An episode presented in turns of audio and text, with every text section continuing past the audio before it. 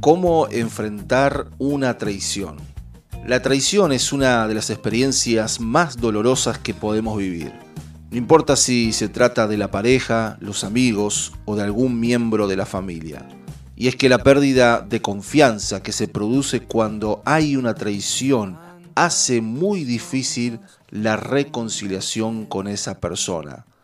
De acuerdo con una investigación de la Universidad de Oregon, las personas que sufren una traición experimentan una serie de síntomas que dañan su salud física y emocional. Estos síntomas son depresión, ansiedad, enojo, estrés postraumático y disociación. Al igual que muchas personas, Jesús también sufrió la traición. La traición que Jesús sufrió fue por parte de uno de sus allegados, Judas, uno de los discípulos que había sido elegido por él mismo, con el que inició su ministerio y compartió tantas cosas durante tres años.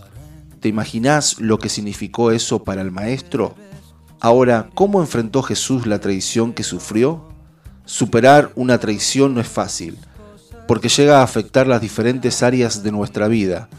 Esta situación delicada y dolorosa puede llegar a hundirnos durante un tiempo, pero también puede dejarnos una enseñanza valiosa para la vida.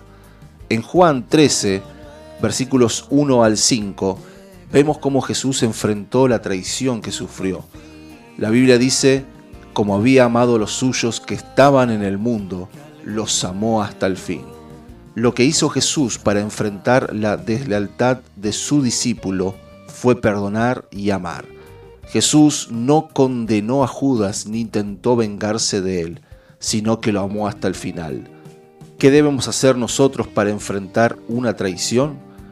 Puede que parezca contradictorio, pero para ser libre de todo sentimiento malo que dañe tu estado de salud, la clave está en perdonar a la persona que te traicionó.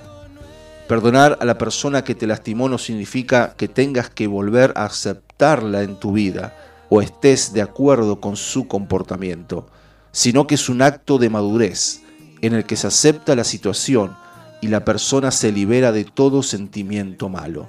Si te cuesta perdonar, habla con Dios. Él puede encargarse del dolor, el enojo, la confusión y de todas las preguntas que tengas. Cuéntale a Dios exactamente cómo te sientes. Derrama tu corazón ante Él y libérate de los sentimientos que tienes. Y recuerda que con Dios algo nuevo va a empezar. Dios hará algo nuevo. Dios hará algo nuevo. Dios hará.